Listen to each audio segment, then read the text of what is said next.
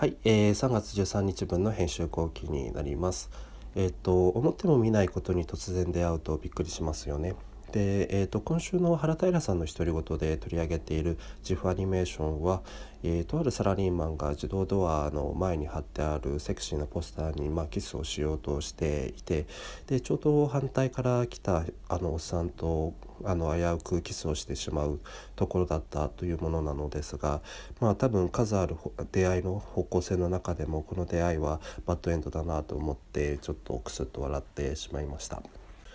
さて、えーと、出会いといえば最近印象的だったのは名工技術のサボロです。で、えーと、確かにサボロって学生の時勉強とかしなければいけない状況に、まあ、よく登場してきたなということを思い出させてくれました。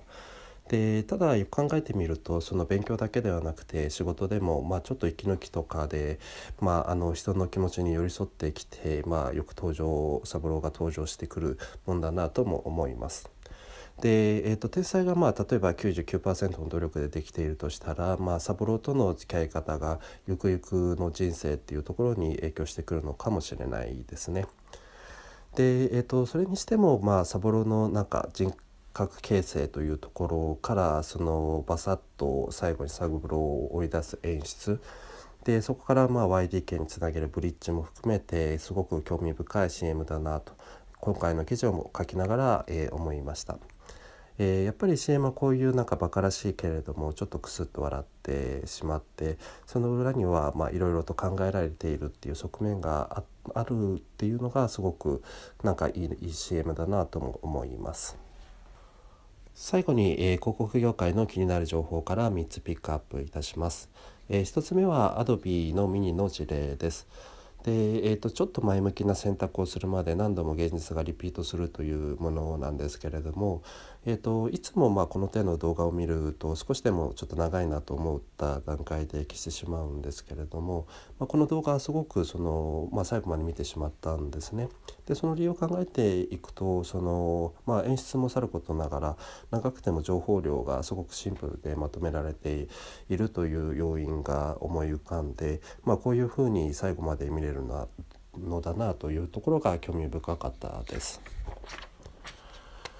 で、えー、と2つ目は、えー、と電通報の自動化についての記事になります。で、えっと、こういうその、まあ、あのマーケティングコミュニケーションの、まあ、企業というところが、まあ、運用の生の声をこういうふうに記事にまとめるっていうのはすごく大切ですし見ている側もすごくその勉強になるなというふうに感じています。えーと、この記事で感じたこととしては、まあ、自動化っていう流れの中で、まあ、なぜなんでそういうそういう自動化がされたのかとか、えーと、その影響が何なのかを、まあ、知ることが、まあ、求められていくのだろうなというふうに感じた記事でした。えー、と一回まあ聞いたことがあるのは今すごくアルゴリズムに頼りすぎてしまっていてマーケターの方がその要因をまあ知らないと。いうところが問題だというところがあったんですけれども確かにまあそういう要因っていうのをまあ知ることがすごくあの大切な知見になっていくのかなというふうにも感じています。えー、3つ目はメディオロジックさんのメディアのせいにしないという記事です。で確かにその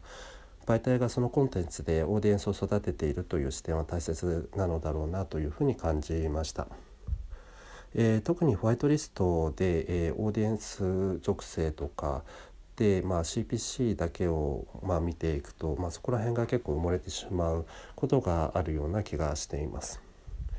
ただそのコンバージョンとかで見るとその CPC であの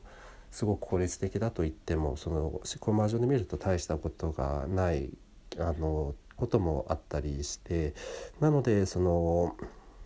そのシンプルに見せることも大切だとは思うんですけれどもあの電通法で感じたことと同じようにその理由にもっとその価値を置けると良いのかもしれないなというふうにも感じた次第です。はい、えー、以上が3月13日分の編集後期でした。